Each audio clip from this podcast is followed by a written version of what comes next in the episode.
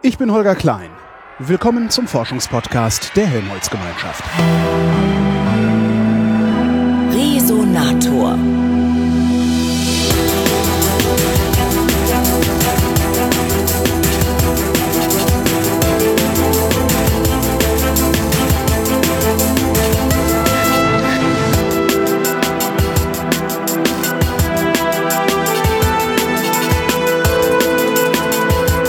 Am Alfred-Wegener-Institut arbeitet der Peter Lemke, der ist Leiter des Bereichs Klimawissenschaften und sitzt mir gegenüber. Hallo, Herr Lemke.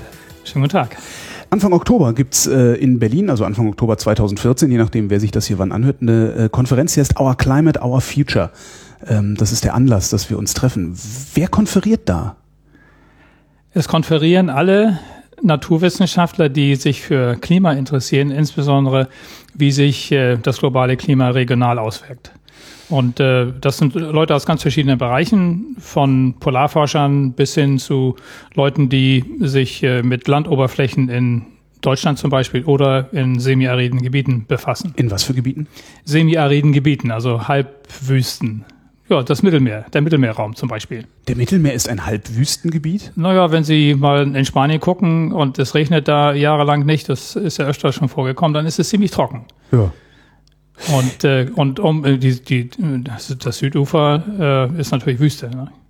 Worüber wird da im Detail konferiert? Die Struktur der Konferenz ist so, dass wir Überblicksvorträge haben, die natürlich zu den verschiedenen Themen, die auch unser äh, Klimaverbund äh, bespricht und untersucht. Und äh, diese Themen, sieben, acht Themen, äh, die äh, werden dort vorgestellt im Plenum und danach äh, geht man dann auseinander in diese sieben verschiedenen, acht verschiedenen Topics und äh, äh, konferiert dann über Spezialthemen. Nicht? Es geht also um wissenschaftliche Ergebnisse, die dort präsentiert werden, die man sich gegenseitig vorstellt. Und in, wir haben, glaube ich, über 350 Leute, die teilnehmen. Also es ist eine ziemlich große Konferenz geworden. Findet die regelmäßig statt? Nein, diese Konferenz ist äh, das Ergebnis eines äh, Fünf-Jahre-Projektes, das wir 2009 angefangen haben und äh, stellt sozusagen die erste Phase unserer äh, Forschung dar.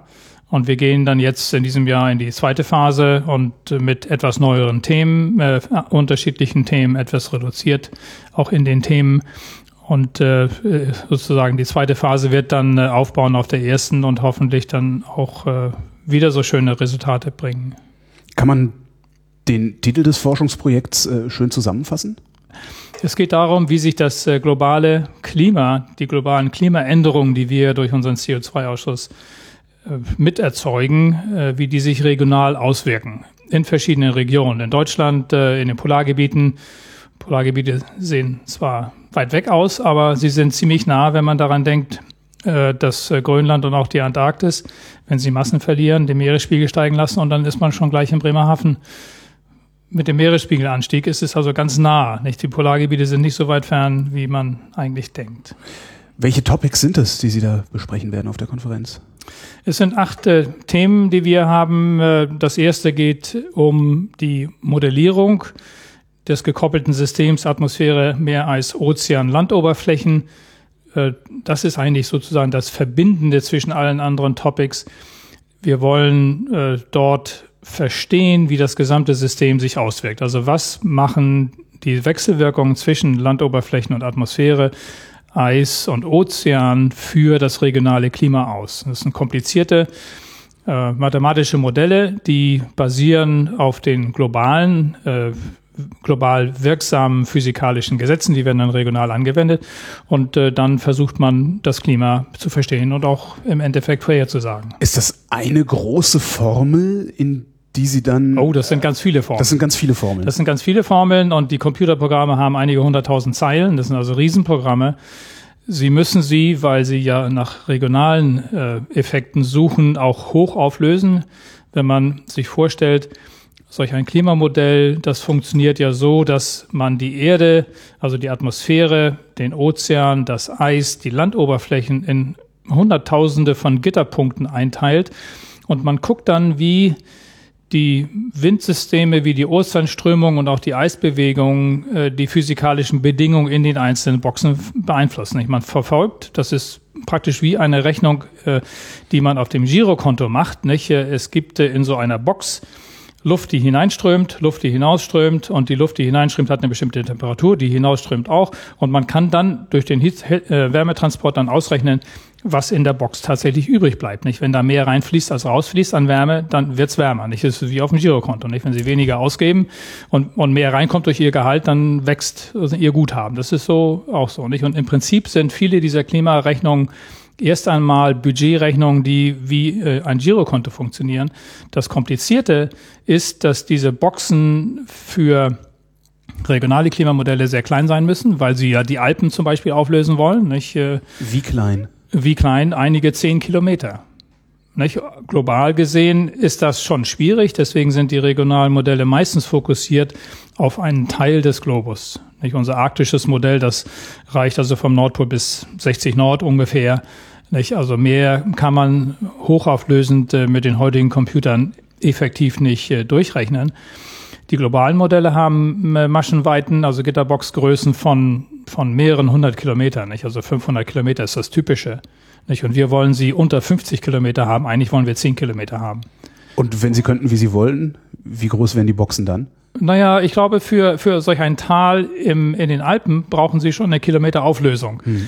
wenn Sie für das Ötztal zum Beispiel äh, das vorhersagen wollen. Aber häufig ist es so, dass Sie nicht das Ötztal haben wollen, sondern eben Tirol, und zwar nördlich der Alpen oder südlich der Alpen, der, des Hauptkammes. Und dann müssen Sie natürlich dann äh, Maschenweiten haben, die äh, vielleicht ein paar Kilometer ausmachen. Also zehn Kilometer wäre schon eigentlich unser Wunsch. 50 Kilometer ist das, was wir heute häufig schaffen. Mehr schaffen wir nicht. Auch, auch gar nicht, also es gibt auch keine Spezialanwendungen, wo Sie dann tatsächlich noch weiter runterkommen als 10 Kilometer? Doch, es gibt natürlich äh, kurzfristige, alle Wettermodelle sind natürlich so, dass sie äh, äh auch auf äh, 5 Kilometer Basis laufen können und auch, auch laufen. Äh, für Wettervorhersagen wird das gemacht. Da wird ja die Integrationszeit tatsächlich nur über ein paar Tage gerechnet. Wir wollen für Klima ja äh, einige zehn Jahre oder hundert Jahre durchrechnen. Und dann kann man mit einem typischen Lauf, man will den ja innerhalb von ein paar Tagen oder einer Woche oder einem Monat auch durchbekommen. Ja irgendwann Ergebnisse haben, ja. Äh, genau, und dann äh, geht das also nur mit einer re reduzierteren Auflösung. Natürlich Spezialanwendungen äh, für katabatische Winde zum Beispiel, die Was von Winde? katabatische Winde, die von der von der von den Eisschilden in Grönland oder auch in der Antarktis herunterfließen. Nicht auf den Grün, auf, auf den Eisschilden wird ja kalte Luft produziert und die rutscht sozusagen den Kuchen, den Eiskuchen herunter. Ja. Und diese katabatischen Winde, die man bei Neumeier, bei der Neumeier-Station zum Beispiel misst, die sind häufig Sturmstärke. Durchgehen. Also lange, lange äh, Bewegung des, der, der kalten Luft, die oben von dem Eisschild herunterrauscht. Einfach nur, weil die Luft äh, runter will. Schwer, die schwer. Die schwer ist. Die kalte Luft ist schwer und die rutscht sozusagen den Berg runter. Ich hätte gedacht, dass die nicht, also dass die Sturmstärke erreicht, hätte ich jetzt nicht gedacht. Das, äh doch, doch, die katabatischen Winde, das ist, und, und zwar sind die kalt. Die sind kalt und stark. Wie kalt? Minus 40, im Winter minus 60. Das ist ja entsetzlich. Ja, ja, und im Sommer äh, minus 20, 30. Das ist ja immer noch entsetzlich. Immer noch entsetzlich, ja. ja, ich war im Januar auf der Kronenstation äh, bei 75 Nord äh, Süd und, und habe dort den kältesten Sommer meines Lebens verbracht. Nicht, äh, strahlblauer Himmel, vier Wochen lang, sechs Wochen lang und äh, die Sonne geht nicht unter. Ja. Es ist immer hell aber minus 30 bis minus 40 Grad. Dürfte wahrscheinlich auch einer der spektakulärsten Sommer Ihres Lebens gewesen sein, dann, oder? Ja, das, das, da zahlt man den Preis der Kälte ja wahrscheinlich dann ganz ja, gerne. Ja, das ist richtig. Ja, ja. Äh, Sie sagten eben einen Lauf, also wenn Sie so, ein, so ein, ihre, ihre Maschinen anwerfen, äh, um irgendetwas zu berechnen. Ähm, ist es tatsächlich so, Sie schalten ein, irgendwann kommt ein Ergebnis raus und dann schalten Sie wieder ab oder ist das ein kontinuierlicher Rechenprozess, aus dem Sie immer wieder ja, stichprobenartig Ergebnisse rausholen? Also typischerweise werden ja Modelle erst einmal gebaut, nicht? Sie werden müssen erstmal konstruiert werden, mhm. numerisch konstruiert werden, die werden getestet in Testläufen. Man guckt, ob sie konsistent sind, ob das rauskommt, was man eigentlich erwarten würde. Also sie, sie bei, messen, bei vorgegebenen Randbedingungen. Sie messen den Ist-Zustand und wissen, wie die Vergangenheit war und das Modell. Ja, ja, Sie, sie, sie, sie ne? äh, haben sozusagen Beobachtungen der letzten, der letzten 50 Jahre zum Beispiel und konstruieren das Modell so, dass es das einigermaßen richtig wiedergibt. Mhm. Und diese, diese Testläufe, die, die sind ganz unterschiedlich, je nachdem, wie weit fortgeschritten das Modell ist. Wenn es noch nicht gut ist, dann muss man die kurz vorher abbrechen, nicht? Aber die, die Produktionsläufe, nicht, wo man dann weiß, das Modell ist in Ordnung und jetzt produziere ich mal einen Lauf, der äh, meinetwegen 300 Jahre für die nächsten 300 Jahre etwas aussagen soll, dann äh, wird man das natürlich als, als einen kontinuierlichen Lauf machen. Man guckt natürlich die Ergebnisse sich an unterwegs und guckt dann, weil der ja hm, mehrere Monate unter Umständen braucht, um durch den Computer durchzugehen. Es ist ja nicht so, dass wir alleine solch einen riesen Computer benutzen, sondern da sind viele Nutzer drauf und das Modell rutscht so langsam mit seiner mit seinen Rechnungen durch die durch den durch den Rechner durch, nicht? mit neben anderen Rechnungen. Das heißt, Sie, Sie müssen Rechenzeit äh, anmieten sozusagen auf genau. irgendwelchen großen Computern, auf was weiß ich, Richtig. Jülich oder oder. Ja, ja. In, in Hamburg zum Beispiel beim Klimarechenzentrum. Ja. Wir haben auch einen eigenen Rechner am Alfred Wegener Institut, äh, wo viele Testläufe schon gemacht werden. Und dann rechnen wir in Hannover äh, und Berlin nicht auf dem auf dem Landesrechnungs äh, Hochleistungsrechenzentrum äh, Hannover, Berlin und äh, auch in Stuttgart, Jülich glaube ich auch. Aber es sind verschiedene Rechner, die wir benutzen. Fällt da irgendwas Grafisches hinten bei raus oder sind das einfach Zahlenreihen, die. Ja, das sind erst einmal Zahlenreihen, aber die werden natürlich gleich, gleich grafisch aufgebaut, weil aus den Zahlen sieht man nicht viel. Eben. Man kann aber leicht aus einem äh, aus einem Diagramm, äh, das einem die geografische Verteilung der Temperatur zeigt oder eine Temperaturzeitreihe zeigt, äh, ganz, ganz schnell sehen, ob irgendetwas faul ist oder ob irgendetwas Interessantes aus der Rechnung herausgekommen ist. Interessiert Sie hauptsächlich die Temperatur? Nein, also das hängt davon ab, wer welches Modell wo benutzt. Ich, äh, zum Beispiel, ich selber interessiere mich für Polargebiete, ich äh, interessiere mich darüber, darum, äh, wie äh, die Atmosphäre, das Meereis, der zugefrorene Ozean und der Ozean selber miteinander kommunizieren. Und mich interessiert zum Beispiel auch die Meereisausdehnung. Nicht können wir die Veränderung der äh, Packeisgrenzen, die wir beobachten, den Rückgang in der Arktis, das äh, stabile oder leicht anwachsende antarktische Meereis, können wir das im Modell nachvollziehen, können wir das verstehen und verstehen wir auch die Unterschiede, die man zwischen den Jahren sieht. Denn nicht jeder Sommer und nicht jeder Winter ist der gleiche wie im Jahr zuvor. Können Sie es verstehen? Wir haben vieles äh, verstanden, ja. Äh, was das Meereis betrifft, äh, da ha habe ich ja selber auch mit dran gearbeitet, seit äh, 1975 ungefähr an dynamischen Einstellungen, nicht wie reagiert so ein Packeisfeld, das ein, zwei, drei Meter dick ist, das aus äh, Schollen besteht, weil der Wind und die Tiden das Eis zerbrochen haben. Das bewegt sich auf dem Ozean, das die Schollen kollidieren, sie brechen und äh, man muss dafür praktisch äh, Rechnungen aufstellen, die Festkörpereigenschaften, also die, die, die Eigenschaften eines Materials, einer solchen, eines solchen Schollensystems, äh, der Widerstand gegen, die, gegen das Zerbrechen äh, selbst mit in dem Modell einbaut. Nicht? Und diese dynamischen Eigenschaften, die wir dort eingebaut haben, die funktionieren inzwischen ganz gut, weil wir ein Bewegungsfeld beobachten und wir können auch das modellierte äh, die modellierte Eisdrift dann an dem beobachteten Bewegungsfeld aus den Fernerkundungsdaten testen, ob wir damit richtig liegen. Und das, da haben wir eigentlich einen ganz guten Erfolg gehabt. Also inzwischen verstehen wir vieles. Wir verstehen natürlich nicht alles, weil wir die Wechselwirkung zwischen den verschiedenen Komponenten eigentlich nicht lange genug beobachtet haben. Das sind eigentlich, das Meereis kenn, kennen wir erst seit 1978 gut. Die Ausdehnung. Die Dicke mhm. überhaupt nicht. Die Dicke da haben wir selber am Alfred Wegener Institut auch Moment, Verfahren. Wir wissen nicht, wie dick das ist? Nein, das sehen Sie von oben aus dem Satelliten nicht. Entweder fahren Sie hin ja. und bohren Löcher und dann können Sie das äh, in zwei Monaten haben Sie 20.000 äh, Löcher gebohrt und dann wissen Sie überhaupt nur über den kleinen Bereich, den Sie untersucht haben, Bescheid, aber nicht über die, die ganze Arktis zum Beispiel oder die ganze Antarktis. Also Sie kennen die Eisdicke in bestimmten Bereichen zu bestimmten Zeitpunkten, in zwei Monaten, meinetwegen im Winter in der Arktis überhaupt nicht, weil man da nicht hinfährt, das ist zu schwierig. Äh, und äh, man muss also die Dicke, die kann man nicht mit Fernerkundungsmethoden angucken. Ich also, hätte gedacht, äh, das ist dann wahrscheinlich in meiner Raumschiff Enterprise Vorstellung, dass sie irgendein Fluggerät haben, das da rumfliegt und sagt so, ich, ich äh, ja, ja. sende jetzt mal Strahlen aus und äh, empfange dann die Eisdicke. Ähm. Ja, ja, genau so wird das auch gemacht. Aber diese dicken Eisdicken Messungen, die können wir nur vom Hubschrauber aus machen von ja. Polarstern nicht? und dann auch nur im Bereich 100 Kilometer um Polarstern herum, also nicht in der ganzen Arktis. Weil Beispiel. das die Reichweite des Hubschraubers ist. Die Reichweite der, okay. des Hubschraubers. Oder wir können das auch mit unserem äh, Polarforschungsflugzeug machen, inzwischen äh, auch mit beiden.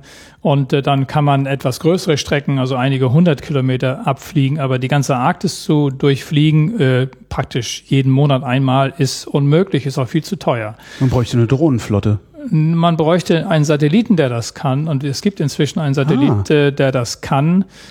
Äh, jedenfalls äh, angefangen hat, die Eisdicken zu messen. Cryosat 2, der erste ist leider abgestürzt und der zweite ist jetzt äh, seit 2010, glaube ich, im Orbit und misst die Eisdicken, indem er so einen, einen bleistiftstarken, naja, ein bisschen dicker als ein Bleistift ist er schon, so einen Strahl runterschickt und äh, sich die Reflexion anguckt. Nicht ist wie ein Altimeter, so ein Abstandsmesser.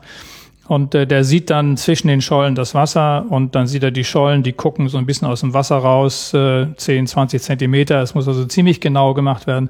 Und dann kann man aus diesem Freibord, das man misst, vom Satelliten aus die Eisdicke bestimmen mit einem bestimmten, mit paar bestimmten Annahmen. Aber das ist äh, sozusagen erst der erste Test, dass so etwas geht. Man kriegt äh, einigermaßen vernünftige Ergebnisse, aber äh, genau genug ist das eigentlich noch nicht. Und in der Antarktis ist es Eis zu dünn, dass wir das machen können. Da fahren wir im Winter so wie ich das auch im letzten äh, Jahr gemacht habe, im Juni bis August, fährt man im Winter mit Polarstern hin und misst dann die Eisdicke. Und dann misst man die Eisdicke, die ist so zwischen 60 Zentimeter und 1,50 Meter oder 3 Meter, manchmal alte Schollen dick und äh, hat dann aber auch nur einen kleinen Bereich. Mhm. Also einen großen Bereich haben wir nicht. Das Tolle ist bei der Ausdehnung, wenn man also nur die Fläche äh, des Meereises sich anguckt, dass man das von Satelliten sehr gut sehen kann, seit 1978. Und da haben wir äh, interessante Daten, also fast 40 Jahre, die äh, schon ähm, starke Schwankungen zeigen. Die zeigen äh, in der Ausdehnung, dass das arktische Meereis stark zurückgegangen ist. Das ist, wenn es so weitergeht, 2050 oder 2070 im Sommer nicht mehr da ist gar nicht, ganz weg. Ganz im, da, Sommer, Im Sommer ganz weg ist. Und, äh, dann ist da Meer, ne? Da ist Ozean. Da ist da Ozean da drunter. Ja, der Nordpol ist ja, Stimmt, mitten, ist, ja mitten, ja. ist ein Mittelmeer, nicht? Der, ja. das, der arktische Ozean ist ein Mittelmeer, da hat nur so ein paar kleine Ausgänge, ganz dünnen, kleinen, äh, flachen Ausgang zum Pazifik und einen etwas tieferen Ausgang äh, bei Grönland, äh, zwischen Grönland und Spitzbergen, 2500 Meter tief äh, in die Grönlandsee und dann in hm. den Nordatlantik. Also diese, diese Änderung, die wir äh, in der Eisdicke sehen, ist lokal, sie ist äh, äh, zeitlich befristet. Äh, es gibt einen ersten Ansatz, Anhaltspunkt für die Eisdickenveränderung. Wir sehen eine, Ausdünnung in der Arktis. Wir sehen keine großen Änderungen in der Eisdicke in der Antarktis. Äh, wir sehen dort von der Fläche her eine leichte Ausdehnung im Wintermaximum, im Winter es bleiben ein paar Reste mehr im Sommer übrig, aber so richtig äh, signifikant ist es im Süden nicht. Es bleibt also da einigermaßen stabil. Das heißt, die Antarktis ist gesund, weil da gab es doch gerade die Tage irgendeine Meldung, die so an mir vorbeiflog, dass da irgendein Eisschild jetzt äh, ja, der über Eisschild, eine Klippe gegangen wäre oder sowas. Ja, es, es gibt natürlich, in der Antarktis gibt es mehrere äh, Formen des Eises, die wichtig sind. Das erste Mal ist diese große Eiskalotte, also der Eisschild, der äh, ja vier Kilometer dick ist und, äh, und ein paar tausend Kilometer im Durchmesser, die ganze Arktis, Antarktis bedeckt.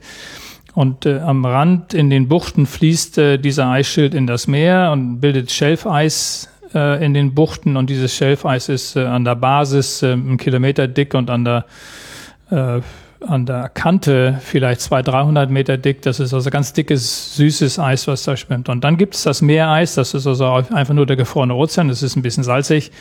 Also eine ganz andere Eisform.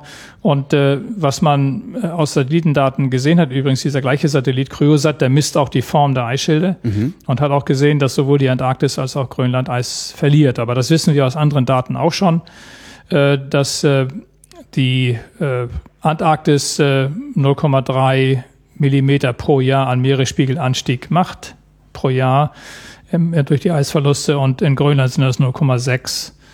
Und äh, also insgesamt fast ein Millimeter aus den Eisschilden äh, inzwischen äh, durch, durch die Eisberge, die abfließen oder durch das Schmelzwasser, das abfließt, dann gegeben ist. Also Meeresspiegel steigt drei Millimeter. Ein Millimeter kommt äh, von den Eisschilden ein Millimeter, ungefähr 0,8 kommt äh, von, von den Gletschern in den Gebirgen. Das mhm. fließt dann durch die Flüsse ins Meer.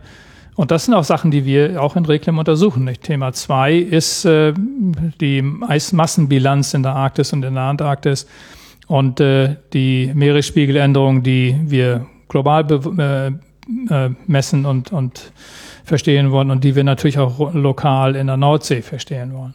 Wie viel Meeresspiegelanstieg ist im Eis insgesamt gespeichert? Weiß man das? Also ja, das, alles das, würde das, schmelzen. Wie würde der das, Planet das, das weiß man. Wenn, wenn Sie alle Gletscher in den Gebirgen schmelzen, dann ja. kriegen Sie 30, 40 Zentimeter. Wenn Sie Grönland schmelzen, kriegen Sie sieben Meter. Das ist schon viel. Wenn Sie die Antarktis schmelzen, 57. 57 Meter? Ja. Das heißt also Bremen, wenn die Antarktis schmilzt, äh, dann ist Bremen nicht mehr zu sehen. Nicht? Das ist ganz klar. Selbst die Lüneburger Heide, wo ich wohne, das sind 58 Meter Meeresspiegel. Da habe ich dann vielleicht ein Strandgrundstück. Nicht? Aber ja. die Antarktis schmilzt nicht so schnell. Grönland, Nein, ist, ja, also auch, auch, auch Grönland, Grönland äh, bei sieben Meter, Grönland zu schmelzen, das dauert äh, 500 bis 1000 Jahre. Da muss man aber schon ordentlich Wärme erzeugen. Nicht? Und wir können das. Nicht, wenn wir so weitermachen, werden wir das auch machen. Aber das dauert 500 bis 1000 Jahre. Es ist also nicht so, was in den nächsten 20, 30 Jahren passieren kann. Was kann in den nächsten 20, 30 Jahren passieren?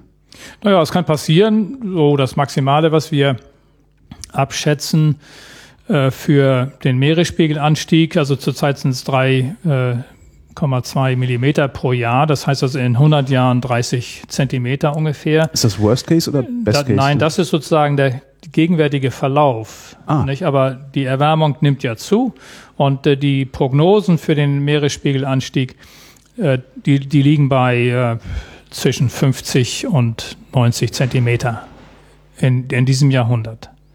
Also sagen wir mal so ein Meter, maximal wahrscheinlich ein Meter, äh, wenn wir nichts tun, wenn wir so weitermachen wie bisher und das würde sich dann einfach fortsetzen. Nicht? Aber ein Meter ist schon für Bremerhaven auch ein Problem, denn der Meeresspiegelanstieg ist ja nicht nur das, was das äh, Klimasystem für sich macht, ein Meter ist, hört sich nicht viel an.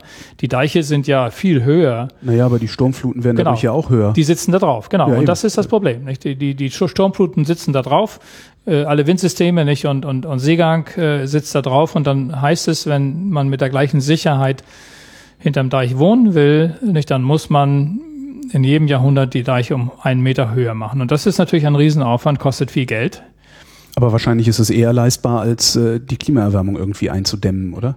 Das, nee, das, da, also da würde ich erstmal sagen, wir äh, sparen ja Geld, wenn wir äh, das Öl nicht einfach verbrennen, sondern die Sonne benutzen oder den Wind. Aber dazu muss man auch, das, das, das Problem ist ja, dass die, der individuelle Komfortanspruch der verhindert ja gerne mal, dass man vielleicht ein Auto fährt, das nur fünf Liter verbraucht anstatt zehn. Ja, ja, ja, das, das ist, ist, ja das Problem. Das ist und das wenn man Problem. sagt, wir müssen Deiche hochbauen, damit das Hochwasser nicht kommt, das scheint mir ja, eher bei den Menschen anzukommen, als ihnen zu sagen, du fährst jetzt mal ein kleineres Auto oder ein Aber sie können Reifen. die Deiche nicht überall hochbauen. Nicht? Wenn sie die Deiche höher ja. machen, dann müssen sie sie breiter machen, weil sie sonst sinken sie ein. Nicht? Sie müssen mhm. also irgendwo äh, den gleichen Druck wie jetzt haben, nicht? Und das heißt, sie müssen breiter machen. Sie müssen in Bremerhaven äh, Platz aufgeben. Das heißt, die Stadt verkleinern, nicht? Äh, Im Prinzip.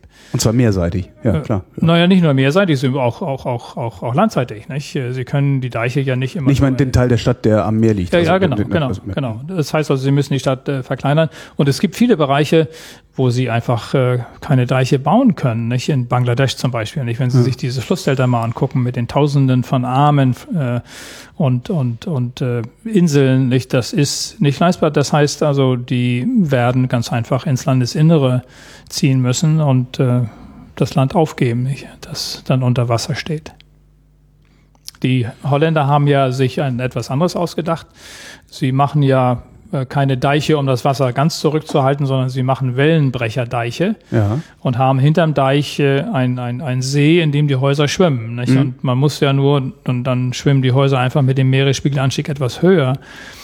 Äh, es ist kein Problem. Das Problem, das, das ist ja auch keine das, Option für, für Städte. Das ist, nein, das ist keine Option für Städte, aber äh, man, man erreicht ja dadurch, dass, dass man den Wellenbrecherdeich vorne hat, der kann ja ruhig überschwappen. Nicht? Mhm. Die müssen ja stabil sein von beiden Seiten. Und äh, dadurch, dass man diesen Wellenbrecherdeich hat, dann äh, verhindert man auch in dem See dahinter, dass sich Wellen aufbauen und die Häuser zerschlagen. Nicht? Ist das auch eins der Topics? das Sie besprechen auf der Konferenz? Also nicht, nicht den Bau von solchen Städten, sondern tatsächlich, wie wirkt sich der Meeresspiegel äh, auch äh, in der Nordsee aus und was beobachten wir in der Nordsee? Und äh, das Interessante ist ja auch hinterher herauszufinden, nicht, das machen wir nicht, äh, nicht speziell direkt, ist, was äh, macht sozusagen die, was machen die Küstenstädte und Dörfer tatsächlich dann nicht, was passiert mit dem Ökosystem, was passiert mit den Stränden, mit den Touristen. Und äh, Küsten sind ja ein viel genutztes Gebiet. Nicht? Und äh, das ist natürlich etwas, was, äh, was äh, man dann mit beobachten muss. Ne? Ist bei den Küstenstädten das schon angekommen? Also ist da Bewusstsein dafür da, dass da eine Welle auf sie zurollen wird im wahrsten Sinne des Wortes? Oh, ich glaube schon. Ich glaube schon. Die Küstenstädte wissen das, aber die denken natürlich auch, naja, so ein Meter in 100 Jahren, das können wir noch ein bisschen hinschieben, nicht? Aber ich glaube schon, dass es äh, Sinn macht, einfach vorzubeugen und äh, nicht so viele fossile Energien zu verbrauchen, nicht für, für unseren Energiebedarf, sondern einfach die Sonne nehmen. Nicht? Wenn man sich mal anguckt, die Sonne produziert äh, äh, so viel Wärme, viel, viel mehr, als wir jemals gebrauchen können. Nicht? Der Golfstrom transportiert so viel Wärme wie eine Million Kernkraftwerke. Eine Million Kernkraftwerke. So viel, wenn man das nur nutzen könnte, wäre das schon toll. Nicht? Wie würde man den Golfstrom nutzen? Das, Wärmetauscher ja, an Seilen runterlassen? Ja, zum, zum, zum, zum Beispiel Oberflächentemperaturen und die mhm. Temperatur im, im, im die Temperaturunterschiede im tiefen Ozean benutzen. Aber äh, nein, es gibt andere natürlich im Ozean selber äh, andere Möglichkeiten, den Seegang zum Beispiel auszunutzen, indem man einfach eine große Kugel nimmt, die schwimmt dann rauf und runter und innen drin ist ein, ist ein schwerer Kern. Und der äh, wird natürlich, wenn die Kugel von unten hochgedrückt ist, bleibt der Kern unten. Das, die, die, die Feder, an denen die ja. hängt, die geht zusammen nicht. Und dann kann man aus dieser Energie, aus der kinetischen Energie, die dann in Potenzielle umgebaut wird, da kann man einen Strom machen. Nicht? In diesem der Kern einfach hoch und runter läuft mit, den, mit, den, mit dem Seegang. Oder, oder ein Tidenkraftwerk, nicht wie in der Biskaya. Das gibt es ja schon seit Jahrzehnten. Warum bauen wir sowas eigentlich nicht verstärkt? Weil es Geld kostet. Ja, bei uns sind die Tiden wahrscheinlich nicht so hoch, dass sich das lohnt. In der Biskaya ist das äh, sicherlich so und es gibt äh, schon einige Ecken und auch Pläne in England zum Beispiel, so einen ganzen Fjord abzuschotten und dann äh, eine Staumauer zu bauen und, und dann äh, sozusagen das, äh, das die potenzielle Energie, die in so einem Wasserberg in der Tide mhm.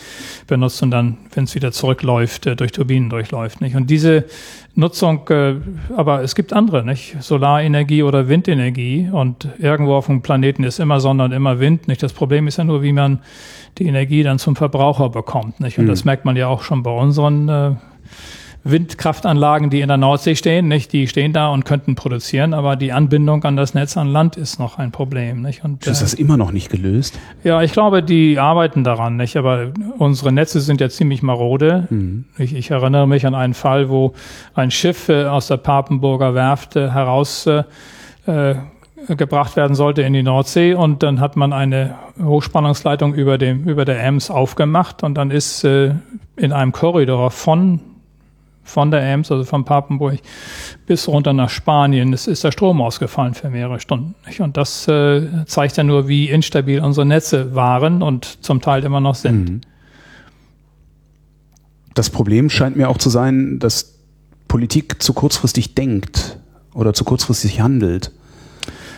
Sicherlich liegt es auch in der Politik, aber auch die äh, äh, Energiefirmen haben viel investiert in die Produktion von Energie ja. und weniger in den Transport zum Verbraucher. Nicht? Und das äh, muss jetzt natürlich nachgeholt werden und dann fragen die natürlich äh, nach äh, sozusagen, wer bezahlt das? Genau.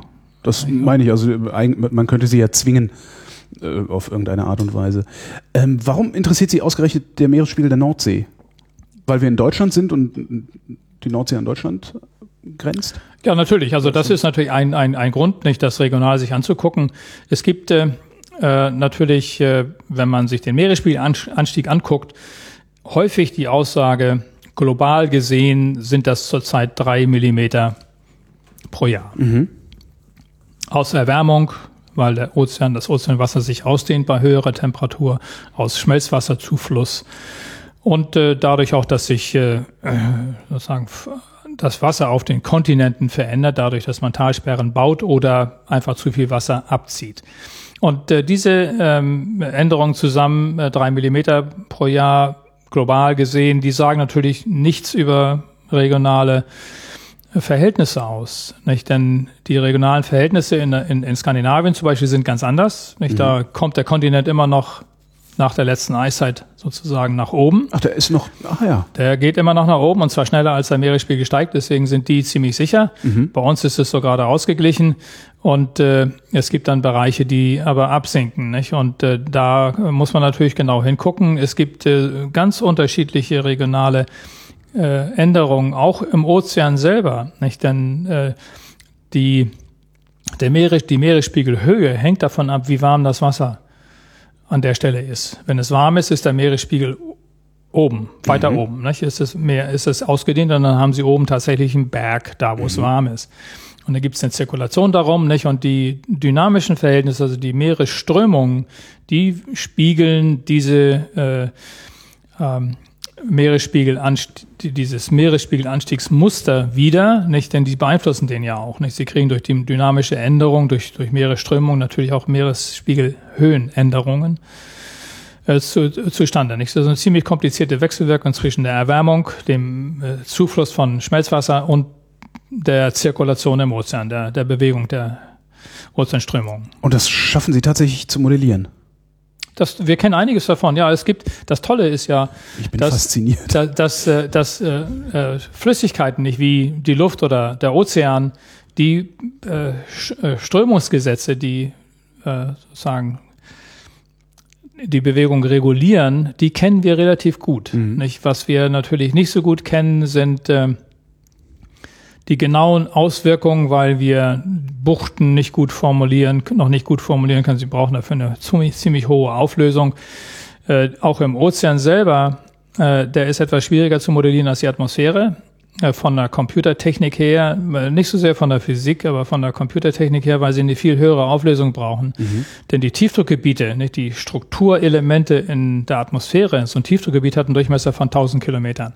Sie brauchen also, wenn Sie die Meteorologie beschreiben wollen, nicht die Atmosphäre beschreiben wollen, vielleicht Maschenweiten von, von 100 Kilometern, dann haben Sie schon so ein Tiefdruckgebiet ganz gut äh, modelliert. Nicht im Ozean sind diese Wirbel mhm. nicht, äh, viel kleiner, 100 Kilometer. Das heißt also, Sie brauchen, wenn Sie da das äh, Äquivalente modellieren wollen, nicht ein Computermodell, das 10 Kilometer auflöst, also eine zehnfache Auflösung hat und natürlich deswegen viel teurer ist, auf dem Computer durchzurechnen.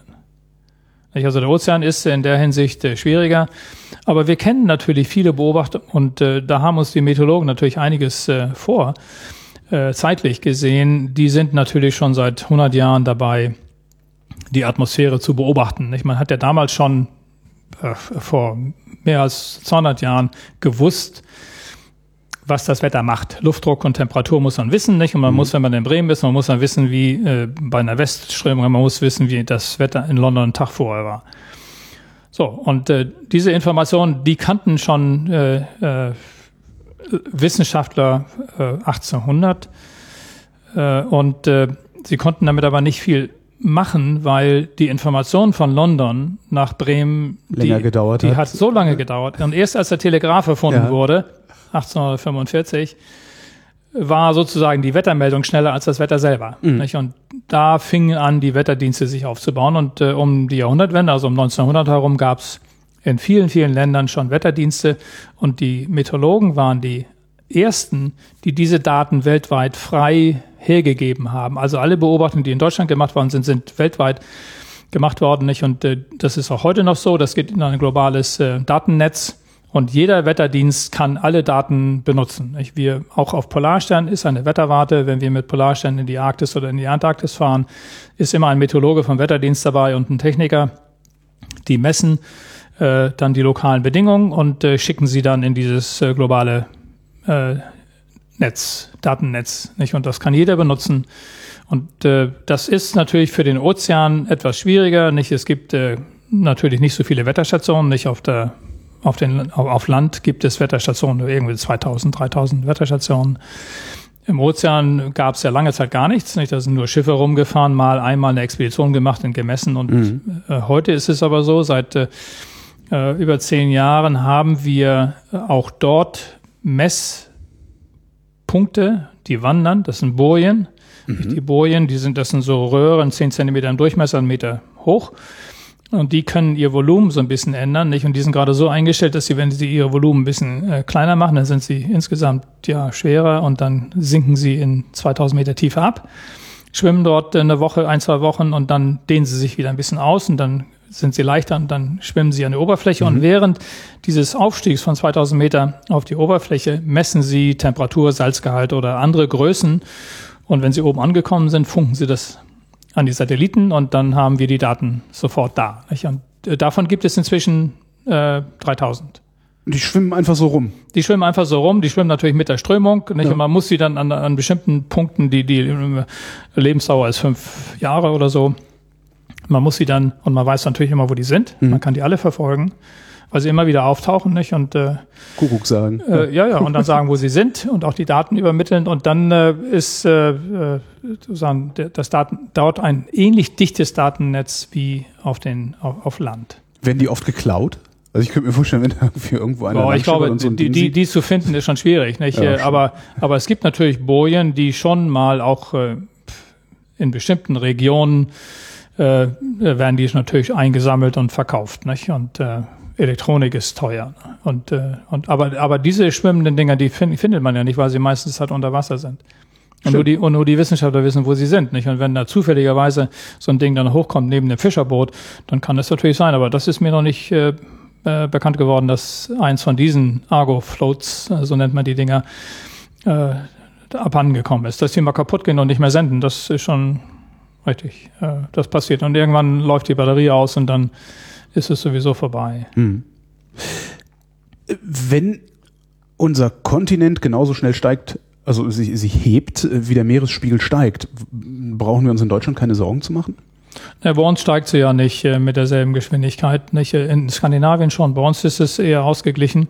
Das, und, ja, und, und, und deswegen ist die Frage ja bei uns eigentlich nur, wie kriegen wir die Deiche höher? Nicht? Und das ist für uns, also man, man kann das ja sagen, nicht? Wir kommen eigentlich mit der Klimaerwärmung einigermaßen hin. Glimpflich davon gekommen? Ja, weil wir reich genug sind, die Deiche höher ja. zu bauen. Aber wenn man sich an diese äh, Hitzewelle von 2003 erinnert, die wird ja irgendwann wiederkommen und dann wird sie häufiger kommen. Und äh, diese Hitzewellen, die werden auch uns zu schaffen machen und Stürme werden uns zu schaffen machen. Nicht? Bei jedem Sturm sind irgendwelche äh, Todesfälle zu beklagen nicht, weil irgend Bäume auf Auto stürzen, nicht, oder man fährt in so einen Baum, der gerade fällt, hinein. Und äh, das wird natürlich äh, eventuell zunehmen. Nicht? Und äh, bei den Stürmen ist man nicht, noch nicht so ganz klar. Die Hitzewellen werden bei einer höheren Temperatur definitiv zunehmen. Bei den Stürmen äh, sieht man noch keine richtige Tendenz. Äh, dafür sind unsere Zeitreihen eigentlich noch zu kurz. Nicht? Wir haben. Was bedeutet das? Zeitreihen sind zu kurz?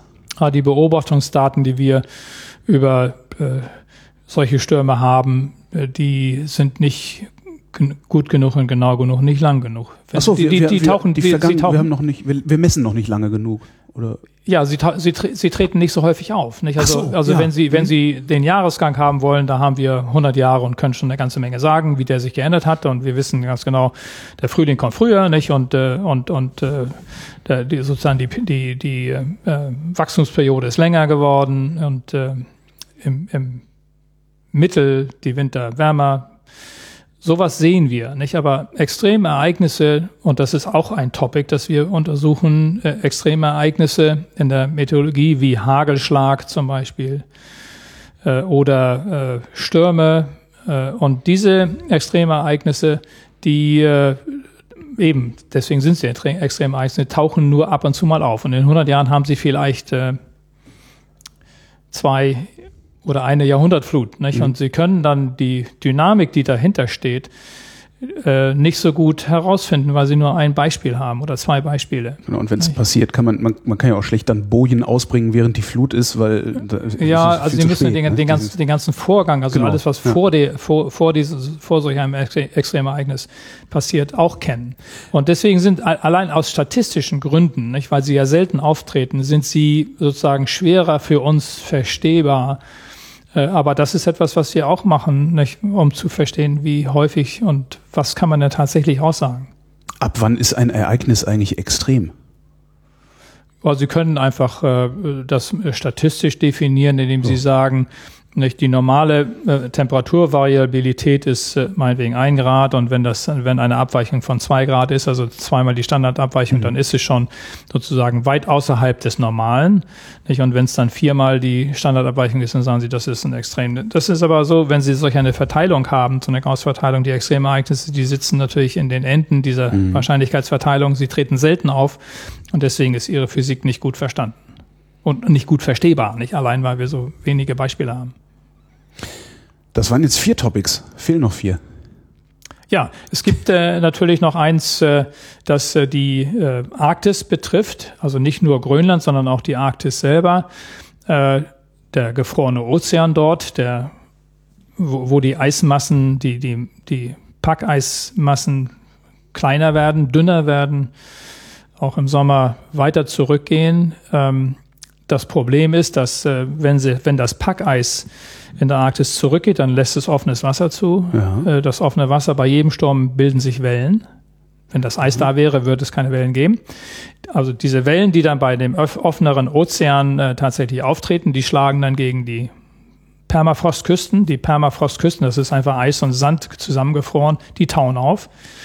Einfach und, nur durch den Wellenschlag. Und durch den Wellenschlag, nein, nein, die tauen sowieso, also, durch, die sowieso auf, okay. durch, durch, durch, die Temperatur auf und der Wellenschlag, der erodiert die Küsten. Und ja. es gibt tatsächlich Beispiele, auch äh, ziemlich drastische Bilder, wie Häuser an der Klippe hängen und einfach vom Meer äh, aufgefressen werden, sozusagen, mhm. nicht äh, einge, einge, äh, einge, einkassiert werden, nicht in, in, in, den, in den Ozean. Und diese äh, äh, Permafrostküsten, die erodierenden Küsten, das ist auch ein Thema, das wir untersuchen. Und äh, es gibt einige Dörfer, die schon ins Landesinnere ziehen mussten, um sozusagen wieder festen Grund unter, unter den, den Füßen zu haben. Nicht? Und es ist so, dass die Erosion der Permafrostküsten in der Arktis ein großes Problem darstellen wird, auch in Zukunft. Das andere, was natürlich äh, häufig dann auch äh, in den Medien auftaucht, ist, dass äh, wenn der Permafrost in Sibirien oder in Kanada auftaut, nicht, dann werden sich Sümpfe bilden und wenn sich Sümpfe bilden, dann gibt es Methan und Methan äh, in der Atmosphäre. Methan ist ein Treibhausgas, das 20 mal effektiver ist als Kohlendioxid. Äh, es ist allerdings in der Konzentration noch so gering, dass es noch keine große Rolle spielt, aber es könnte eine größere Rolle spielen, wenn dieses Methan äh, tatsächlich in die Atmosphäre gelangt. Nicht? Und äh, die Frage ist, tut es das? Nicht? Ist, ist das wirklich die Frage oder ist die Frage, wann tut es das? Die Frage das klingt ist, halt so, als würde die, es sowieso Frage, passieren, weil es hier wärmer wird. Und, äh ja, die Frage ist aber, tut es das? Nicht? Was passiert mit dem Methan in so einem, in so einem Moor? Nicht? Das Methan wird zum Teil auch durch Bakterien und durch, durch Biologie einfach äh, benutzt, verdaut mhm. nicht? und in CO2 umgewandelt zum Beispiel. Äh, ich bin nicht Biologe genug, um zu sagen, wie effektiv das sein wird, aber das ist eine Fragestellung, die äh, keiner noch so richtig beantworten kann, nicht wie viel tatsächlich dort an Methan ähm, freigegeben wird und dann gibt es ja auch noch den anderen Fall, dass ähm, in den, in den äh, im Meeresboden an den Küsten in der Arktis unten diese Gashydrate, die gefrorenen mhm. Gashydrate lagern nicht und mit einer Erwärmung des Ozeans wird, äh, das ist Methan, gefrorenes Methan, äh, äh, wird, wird das auftauen und dann das Methan durch das Wasser nach oben sickern und solche Methanquellen kennt man. Man weiß auch, dass das äh, sozusagen aus dem, aus dem Meeresboden kommt. Und äh, man misst das Methan noch, das oben rauskommt. Die Frage ist in der Tat aber, wie viel äh, kommt dann tatsächlich oben in der Atmosphäre an? Wie viel wird durch die Biologie im Ozean aufgefressen, sozusagen verdaut? Wie viel kommt oben an? Und das ist eine Frage, die bisher noch nicht abschließend beantwortet ist. Nicht? Ist das was, das Sie überhaupt modellieren können? Das klingt noch. gerade so, als könnten Sie eigentlich nur hinterher nachgucken, wie viel gekommen ist. Wir können das im Augenblick noch nicht modellieren, weil hm. wir die äh, sozusagen die biologischen Prozesse, die äh, diesen ganzen Metallkreislauf regulieren, nicht äh, völlig kennen und auch nicht beobachtet haben. Nicht? Und das, da ist noch einiges zu tun. Aber es gibt ein Indiz natürlich, die äh, Gasblasen in den Eisschilden, die man untersucht. Nicht? Man kann ja, wenn man so ein Eisschild anbohrt, und in der Antarktis hat man das gemacht, auch in Grönland, in der Antarktis kriegt man äh, sozusagen, ist das alte Eis unten 800.000 Jahre alt und man kann aus den Gasblasen nicht? Das ist alles Schnee gewesen vorher. Ja. Nicht? Und der Schnee fällt und packt sich auf und im Schnee ist viel Luft drin. Und wenn sozusagen der Schnee äh, aufgebaut wird, durch ein Eisschild wächst, dann ist unten sozusagen der alte Schnee mit der alten Luft und um der neue Schnee mit der jungen Luft. Mhm. Und man kann aus so einem Eiskern eben 800.000 Jahre alte Luft verfolgen, nicht? Oder man kann in dem ganzen Kern die ganze Geschichte der Zusammensetzung der Atmosphäre über die letzten 800.000 Jahre herauslesen. Und was wir lesen ist, es gibt einen interessanten Eiszeitzyklus äh, äh, für, die, für den Kohlendioxidgehalt. Nicht, der schwankt zwischen den Eiszeiten bei 180 Einheiten ppm, also Teile pro Million, bei den Warmzeiten 280. Wie viel haben wir jetzt? So 400. 400. Das heißt also, in den Eiszeiten und den, und den Warmzeiten. Ich dachte, Sie sagen jetzt irgendwas zwischen 180 und. Nein, nein, nein, nein, nein, nein. Das ist ja eben, das ist eben das Problem. Das ist das eigentliche äh, Signal, das äh, die Menschen einbringen und, und, und das ist etwas, was äh, sicherlich in den letzten paar Millionen Jahren nicht gegeben, dass es nicht gegeben hat, äh, diesen hohen CO2-Gehalt. Ganz früher gab es natürlich höhere CO2-Gehalte als, ja, die Sauriere, ja. als die Sauriere hier waren, aber dann war der Meeresspiegel auch eben 70 Meter höher als heute. Nicht? Und die Sauriere hat das nicht gestört, die sind einfach bergauf gegangen, äh, äh um auf, auf, auf Land zu, trockenes, trockenes Land zu kommen. Nicht? Und wir können aber unsere, unsere oder wir müssten unsere Küstenstädte alle umsiedeln. Einige hundert Millionen Leute wohnen an den Küsten. Aber das ist die Frage, nicht? Was, äh, was, was, was passiert äh, mit dem Methan und diese CO2-Kurven, die, aus den, die wir aus den Eiskernen sehen, die sind schön regelmäßig, mhm. schwanken zwischen 180 und 280 und, äh, und wir haben jetzt den gleichen Betrag, den eine Eiszeit in eine Warmzeit umgewandelt hat. In 20.000 Jahren haben wir in 200 Jahren geschafft. Mehr sogar. Und dieses Signal, das kann die Natur natürlich nicht verdauen. Und deswegen bleibt so viel in der Atmosphäre zurück als Treibhausgas. Und das äh, wirkt sich natürlich aus. Gar keine Frage. Das, was, worauf ich noch hinaus wollte mit dem Methan, wir sehen natürlich auch den Methanzyklus. Der sieht genauso aus. Ja. Die Grenzen weiß ich jetzt im Augenblick nicht genau. Die sind aber immer Eiszeit und Warmzeit ziemlich ähnlich. Und äh, es gibt in der Geschichte keinen großen Methanimpuls, ja. keine Methankatastrophe in den letzten 800.000 Jahren. Die, obwohl die darauf es hinreichend warm gewesen ist. Obwohl es hinreichend warm äh, war. Nicht? Und äh, die Frage ist in der Tat, was passiert mit dem Kohlenstoff, Kohlenstoffkreislauf, mit dem CO2 und mit dem Methan. Und das ist etwas, was äh, wir noch nicht so genau kennen. Nicht? Und deswegen ist sozusagen, natürlich ist es leicht zu sagen, es gibt eine Methankatastrophe, wenn der Permafrost auftaut. Äh, genauso gut kann man sagen, aus der Geschichte kennen wir kein, keine Katastrophe, keine Methankatastrophe. So, also wir müssen erstmal verstehen, warum das so ist. Und Haben Sie eine Ahnung, was zu tun ist, um das zu verstehen? Ich glaube, das ist das auch, was unsere Wissenschaftler machen und auch andere Wissenschaftler natürlich von anderen Helmholtz äh, äh, Forschungsinstituten. Die untersuchen natürlich, was passiert in der Tat, wenn so ein Stück Permafrost langsam auftaut und sich da so ein Moor bildet. Und was passiert denn in dem Moor? Nicht? Und wir wissen von vielen Mooren, die sind auch CO2, also Kohlenstoffspeicher, wo einfach äh, Torf aufgebaut wird. Und äh, was ist aber die Bilanz am Ende? Nicht? Und äh, das ist etwas, was wir noch gar nicht kennen. Lässt also, sich sowas im Labor äh, modellieren, also oder nachvollziehen? Ja, das ist schon schwierig im, im Labor. Das mal. Es gibt vielleicht, also ich kenne keine, es gibt vielleicht Laborexperimente, die sozusagen die biologischen Prozesse nachvollziehen können. Aber eigentlich müsste man tatsächlich, und das tun wir ja auch in Sibirien, äh, in der Samoylov-Station im Lena-Delta, äh, untersuchen wir, was passiert mit der Biologie, mit der Physik, äh, wie reagiert das Ökosystem, das Permafrost-Ökosystem auf die physikalischen Änderungen, also auf Temperaturänderungen, weniger Schnee oder mehr Schnee und all sowas. Ich hänge immer noch an den 400 ppm. Das, äh, da, da habe ich tatsächlich nicht mit gerechnet. Ich dachte, wir wären noch in irgendeinem normalen Rahmen. Entschuldigung.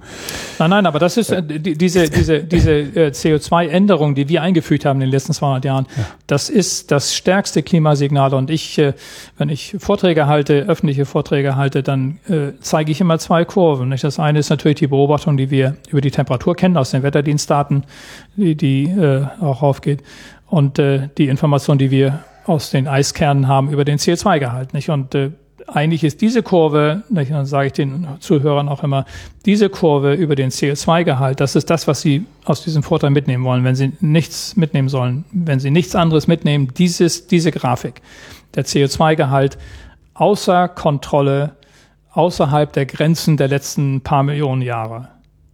Und dass CO2 in der Atmosphäre nichts macht, äh, das glaubt kein Klimaforscher. Natürlich ist CO2 ist ein Treibhausgas und das wird etwas machen. Natürlich kann man nicht genau vorhersagen, es wird wärmer, man kann nicht genau vorhersagen, was regional passiert. Nicht, was passiert denn tatsächlich in den Wüsten? Nicht, was passiert mit dem Regen? Nicht, äh, äh, Niederschlagsvorhersagen sind ja selbst heute fürs Wetter schwierig. Ja. Da kommt so eine Wolke an, die ist dunkel und äh, sie haben den Regenschirm mit und dann regnet es nicht und am nächsten Tag denke ich, oh, es ist genauso dunkel, gestern hat es nicht geregnet, ich den Regenschirm nicht mit und dann regnet es nicht. Ja. Und sie äh, und vor allen Dingen die Menge an Regen, die aus so einer Wolke rauskommt, äh, zu simulieren, ist nicht trivial. Es ist schwierig. Äh, da muss man noch so einiges tun. Äh, es ist nicht unmöglich, nicht, aber da ist noch einiges zu machen. Und der Wasserkreislauf ist etwas, was wir äh, global gesehen weniger gut kennen als äh, die Temperaturverteilung zum Beispiel oder Luftdruckverteilung. Und wir wissen auch äh, tatsächlich aus der Druckverteilung ziemlich gut, wie und woher der Wind kommt, mit welcher Temperatur er ankommt. Und äh, Temperaturvorhersagen zu machen für die nächsten zehn Tage ist relativ simpel äh, auch für, für die komplizierten Wettermodelle heute, äh, die äh, äh, Niederschlagsvorhersage ist immer noch ein Problem. Und wenn Sie dann über Klimazeitreihen, tatsächlich über Klimazeiträume, über 100 Jahre oder so etwas über die äh, Niederschlagsverteilung äh, aussagen wollen, ist es schon schwierig. Wir wissen so ein paar physikalische äh, Grundlagen nicht in einer wärmeren Welt, äh, wo die Lufttemperatur höher ist, wird auch mehr Wasserdampf in der Atmosphäre sein. Das Potenzial für Starkniederschläge ist größer, aber die Frage ist tatsächlich, organisiert die Atmosphäre den größeren Wassergehalt in der, äh, in der Luft tatsächlich so, dass er in Starkniederschlägen ausrechnet, in zwei, sagen wir mal, oder dass es einfach zwei Wochen lang ganz langsam Landregen gibt nicht? und die gleiche Menge runterfällt. Mhm. Und das ist äh, sozusagen immer noch die Frage, wie organisiert die Atmosphäre so etwas.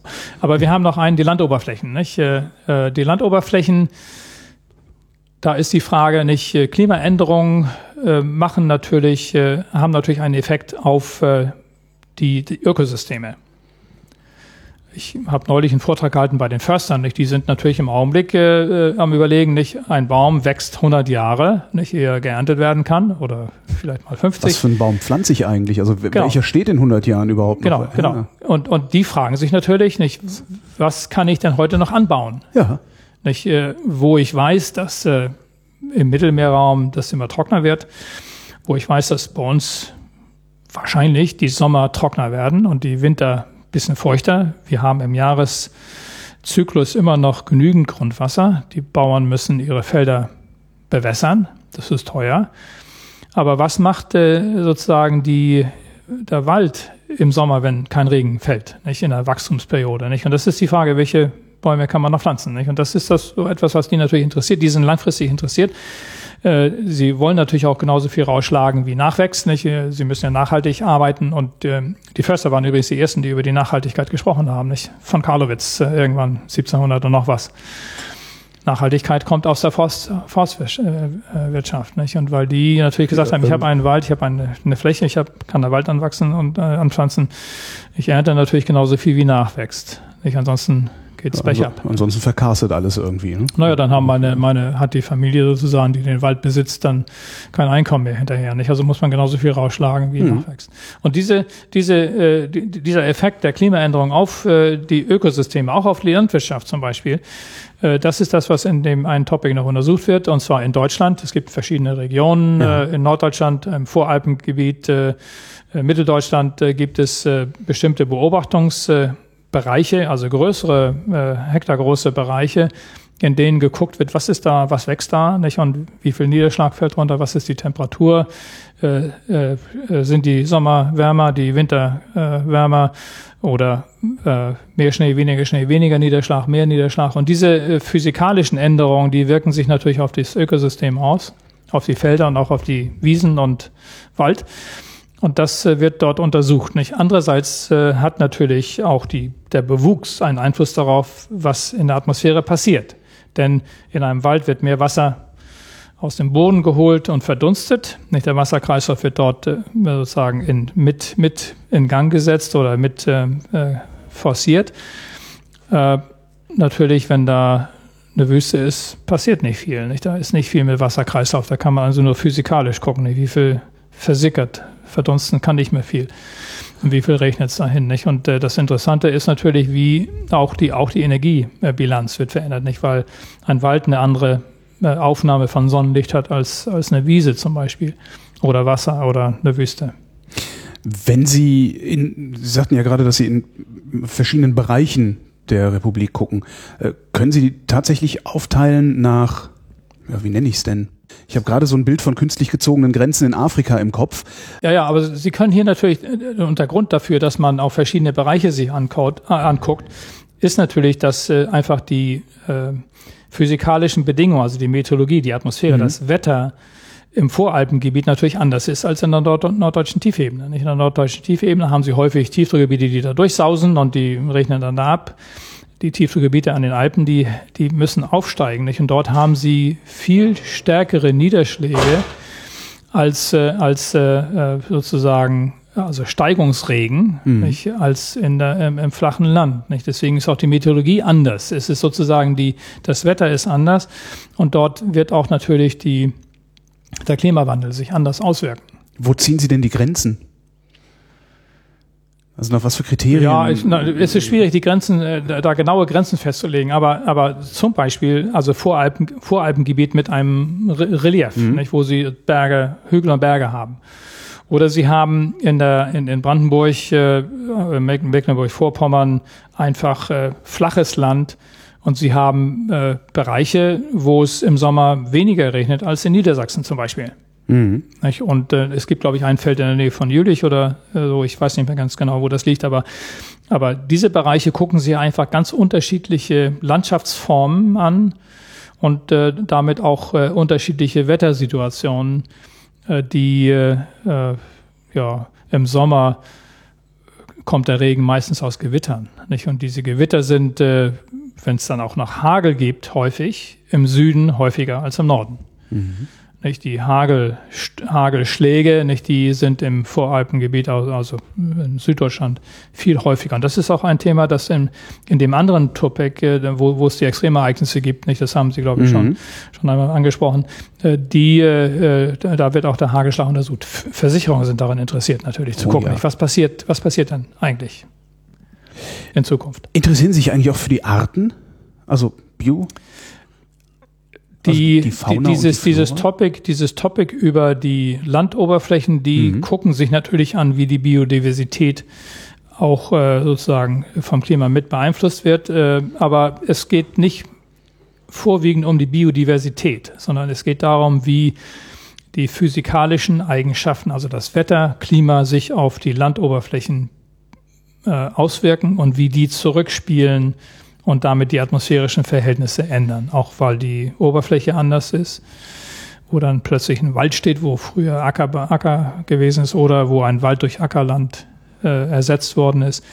Das ist im Wesentlichen, steht im Wesentlichen in dem Thema dran. Das heißt, so gesehen sind Sie eine Hilfswissenschaft für die Biologen, die sich dann die Biodiversität angucken. Im Prinzip ist das so. Ja, ja, es ist eine Arbeitsteilung, die ja. einfach sagen nicht, wir sind ein im Wesentlichen äh, naturwissenschaftlich, physikalisch äh, hm. meteorologisch, ozeanografisch mehr als äh, fixiertes äh, Forschersystem. Und äh, die Biologen werden natürlich dann da andocken. Es gibt natürlich auch äh, äh, Mitarbeiter, die sich angucken, was passiert im Boden. Nicht? Der Boden, äh, da wird ja auch Kohlenstoff umgebaut, mhm. dort werden die Pflanzen versorgt. Nicht? Und dieser, dieser äh, Einfluss auf den Kohlenstoffkreislauf, der wird auch dort untersucht. Also Biogeochemie untersuchen wir auch dort. Nicht? Und da spielt natürlich die Biodiversität immer mit rein, aber sie ist sozusagen nicht das Hauptarbeitsgebiet. Nicht? Und dann haben wir natürlich noch ein Thema, was äh, äh, sich die, was kann der Mensch machen, um ähm, sich am besten anzupassen? Also mhm. Anpassungsstrategien. Was, was ist denn eigentlich das, was wir machen könnten, was wir machen sollten? Und äh, wir wissen natürlich, wir haben das Klimasystem angestoßen. Klimaänderungen kommen, egal was wir tun. Wir müssen uns anpassen. diese Anpassungsstrategien, die sind auch aus der Politik nicht äh, lange, ne, lange nicht so gut diskutiert worden wie die Vermeidungsstrategien, wo man sagt, wir müssen einfach unsere Energieproduktion ja. umändern. Nicht? Da gibt's ja die Energiewende und äh, was, was immer man davon halten mag. Äh, wie, wie, wie gut sie durchgesetzt werden kann, das äh, wird sich erstmal noch, äh, die Frage wird sich erstmal noch stellen. Aber eins ist ganz sicher, wir müssen weg von, von Öl und Gas und Kohle. Und dieses Weg heißt dann natürlich andere Energieformen nutzen. Beim Öl ist es auch tatsächlich so, nicht? Es ist, äh, dass man das verbrennt, ist eigentlich eine Schande. Das ja. Öl ist ein Rohstoff, den man woanders viel besser gebrauchen kann, als ihn nur zu verfeuern. Ja, was den wenigsten Menschen klar ist, ist, dass auch die äh, Arzneimittelindustrie eine petrochemische Industrie Natürlich, ist. Natürlich, jeder ist, Kunststoff, der ja. erzeugt wird, nicht? Und äh, also es gibt viele, viele Beispiele und das, das Dumme ist natürlich, dass wir das leicht zugängliche Öl jetzt verfeuern und unsere Kinder und Enkel, die müssen das dann aus den, aus den, aus den äh, Schiefern herauspressen. Ja. Und das ist natürlich viel, viel teurer.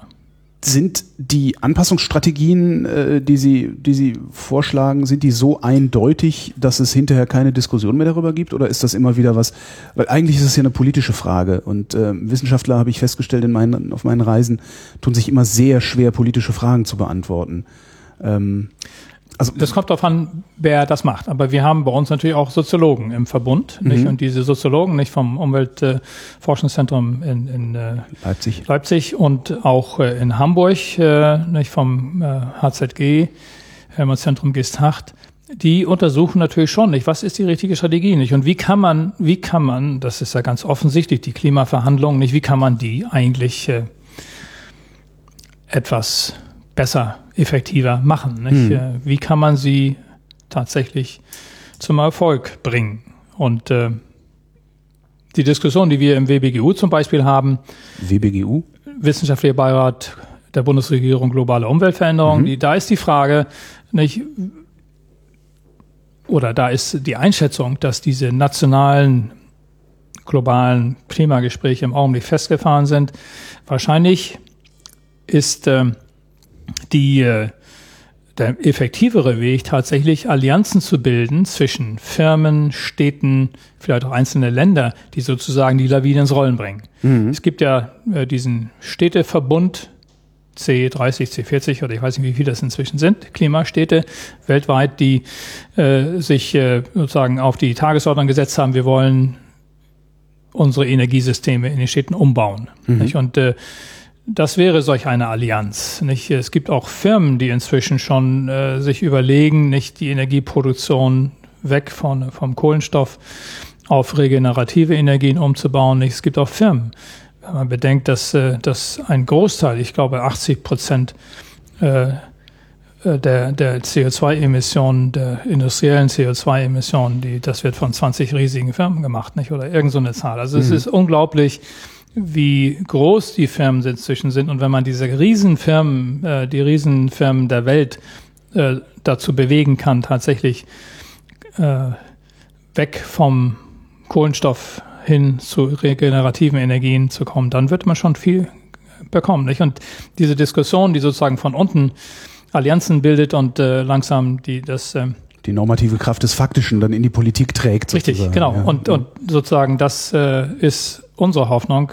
Äh, was daraus wird, das wird man dann sehen. Nicht? Leider ist äh, äh, sozusagen bei den Klimaverhandlungen eigentlich der Knoten nicht geplatzt. Nicht? Und Sie reden immer von dem Zwei-Grad-Ziel. Nicht? Wir haben schon fast ein Grad erreicht. Nicht? Und äh, dieses Zwei-Grad-Ziel, das ist äh, erreichbar. Nicht? Wir müssen bloß alle weltweit bis äh, 2070 äh, vom Kohlenstoff weg.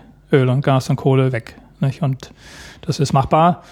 Äh, alles, was ich äh, weiß von den ökonomischen Rechnungen, mhm. auch im Stern-Report steht so etwas auch drin, es kostet Geld, aber es kostet weniger Geld als die Wiedervereinigung in Deutschland. Für jedes Land heißt das äh, ein oder zwei Prozent vom Bruttosozialprodukt. Das ist nicht so viel. Das ist nicht so viel, ja. Nein, man muss das bloß tun. Nicht? Und, und der Widerstand ist natürlich da, weil keiner will zuerst losgehen, weil das ist ein bisschen teurer, die Produkte werden teurer, deswegen wird keine Industrie sozusagen als mhm. Vorreiter sagen, ich, ich mache das. Es sei denn, man, man, es sei denn man, man lädt es so sehr äh, moralisch auf, dieses, diese Vorreiterrolle, dass äh, im Richtig. Rahmen der Corporate genau. Social Responsibility, genau. was ja auch ein Marketing, äh, ein, ein Marketingwerkzeug ist, äh, dass da jemand auf den Zug aufspringt. Ja. Das hoffen wir nicht, dass so was passiert. Ähm, und dann gibt es noch, noch ein Thema. Nicht? Ja. Dann haben wir tatsächlich alle acht ich durch. Ich bin noch bei den Anpassungsstrategien, da so, ich gerade okay. noch fest. Wenn Sie, in dem Moment, wo Sie Anpassungsstrategien sagen, ja. sagt der Stammtisch, ja, wir können uns ja anpassen, da brauche ich ja gar kein kleineres Auto zu fahren. Ähm, was ist da ein gutes Argument dagegen? Also das Argument ist ja immer, wir verbrennen das Öl ja sowieso, dann ist es doch schnurzegal, ob ich das jetzt in 20 Jahren verbrenne oder in 30. Wie komme ich diesen Leuten bei? Ich habe das Gefühl, dass das völliger Unsinn ist, was die erzählen, aber ich weiß nicht warum. Wenn Sie sich anpassen, ist es ja die Frage, an was müssen Sie sich denn anpassen? Wenn Sie so weitermachen wie bisher, müssen Sie sich bis zum, muss sich die Gesellschaft bis zum Ende des Jahrhunderts an vier Grad plus anpassen. Das ist nicht trivial, selbst für uns. Wenn wir sorgsam mit unseren Energien umgehen und uns selbst nur ein bisschen sparen, hilft ja schon. Nicht? Und äh, sozusagen weniger verbrauchen. Und das äh, drei Liter Hubraumauto, nicht, äh, das sollte ein drei Liter Verbrauchsauto werden. Das sollte unser, unser Ideal werden, unsere Vorstellung, wie wir fahren.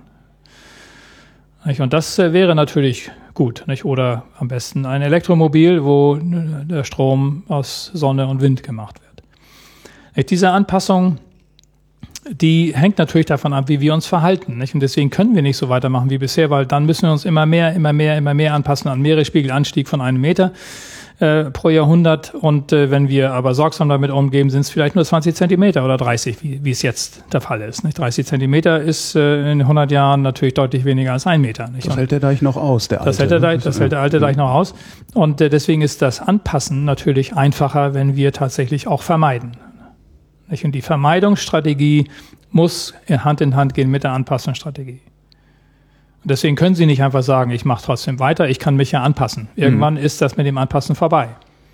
Afrika kann sich dann nicht mehr anpassen, die haben sowieso schon Schwierigkeiten.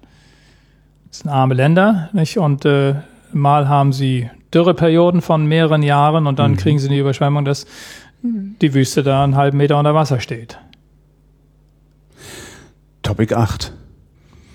Das letzte äh, Topic, da geht es darum, nicht, was können wir aus der geologischen Geschichte, also aus Sedimenten im Ozean oder in Seen, aus den Eiskernen, was können wir aus diesen sogenannten Proxy-Daten, also Stellvertreterdaten für direkte Beobachtungen, was können wir darüber über schnelle Klimaänderungen lernen. Nicht? Und diese was ist schnelle Klimaänderung? Sie, Sie, für Sie ist, glaube ich, Klima schnell was anderes als für mich. Ja, ja, die, die langsamen Klimaänderungen sind die Eiszeiten. Die, die okay. brauchen 80.000 Jahre, um sich aufzubauen, 20.000 Jahre, um wegzuschmelzen.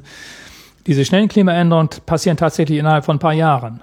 Nicht? Und es gibt äh, Beobachtungen aus der Kaltphase äh, unseres Planeten, nicht? also aus den Eiszeiten, dass äh, durch, äh, vermutlich durch Zirkulationsschwankungen im Ozean, vielleicht auch noch durch andere physikalische Prozesse, die wir noch nicht so genau kennen, äh, Temperaturschwünge von 10 Grad äh, innerhalb von ein paar Jahren oder einem Jahrzehnt vorgekommen sind. Nicht? Und diese Änderungen, da fragt man sich natürlich, sind die nur in der Kaltphase da? Was passiert in der Warmphase? Die, unsere Warmphase ist relativ lang schon und ziemlich stabil. Äh, was passiert eigentlich in diesen Warmphasen und was passiert in den Kaltphasen mit diesen schnellen Klimaänderungen. Nicht? Und äh, dafür muss man natürlich, wenn man schnelle Klimaänderungen untersucht, muss man natürlich Sedimente finden, die hochstrukturiert sind, ja. wo viel Sediment runterfällt, wo sie tatsächlich für eine Dekade so ein Stück haben, so einen halben Meter oder, oder 30 Zentimeter. In den, in den Sedimenten äh, im, im Meer äh, da kriegen sie, äh, da ist so ein, ein, ein zehn Meter langer Kern, ist dann eine Million Jahre. Nicht? Und mhm. sie können also keine feine Auflösung für eine Dekade machen. Ja.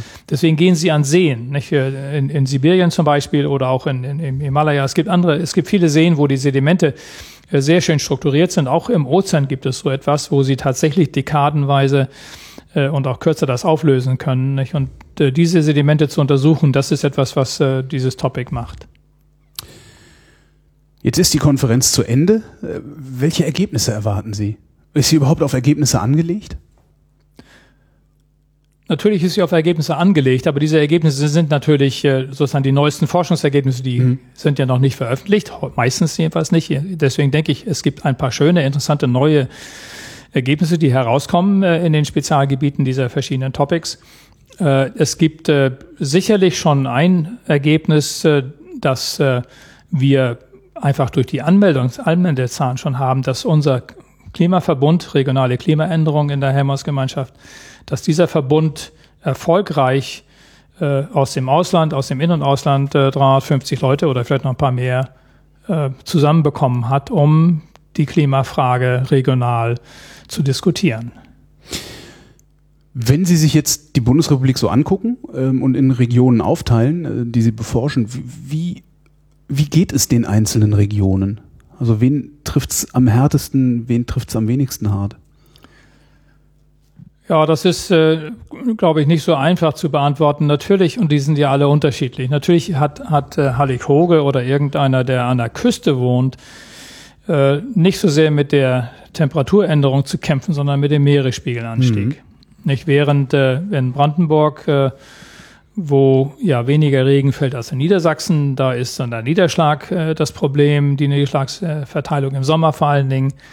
Und äh, in äh, in Bayern, da wird man natürlich fragen, wird der Steigungsregen, also der äh, im Sommer und auch der kontinuierliche Regen, der durch die hohen, durch die großen Tiefdruckgebiete im Winter, die häufigen Tiefdruckgebiete im Winter passiert, nicht wird äh, der äh, Regen dort an am Hang der Alpen einfach zunehmen. Nicht wird einfach der Untergrund äh, ins Rutschen kommen. Nicht? Und es gibt ja einige Beispiele, wo es so viel geregnet hat, auch starke Niederschläge, auch im Sommer dass äh, die Hänge äh, nicht mehr halten auf dem Fels. Nicht? Und dann rutscht halt eine Mure ins Tal und begräbt Häuser und Leute und Straßen.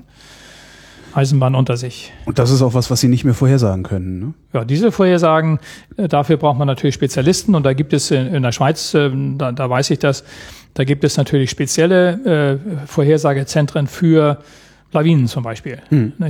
Und, und äh, wenn der Winter etwas wärmer wird, dann ist die Chance, dass mehr Schnee fällt, auch da. Nicht? Äh, muss dann halt unter 0 Grad sein. Oder dass im Winter halt mehr Regen fällt und dann ist der Boden häufig so weich, dass auch die, die Muren abgehen können. Nicht? Und äh, Muren und, und, und Lawinen, dafür gibt es bestimmte Dienste, die gucken sich das genauer an. Abgesehen davon, dass es unser aller Geld kosten wird, äh, was welche Auswirkungen werden wir alle äh, zu spüren bekommen? Und das vielleicht nicht nur national, sondern alle nördlich der Alpen oder wie auch immer dann die, die, die nächstgrößere Skalierung ist. Ähm ich glaube, das Offensichtlichste ist, äh, äh, wenn die Temperatur steigt, nicht, äh, dann werden einfach Hitzewellen häufiger auftreten. Mhm. Äh, die Vorhersagen, die wir äh, aus Klimamodellen kennen, ist, dass der Sommer von 2003 im Jahre 2040 normal sein wird und dass er 2070 ein kühler Sommer sein wird.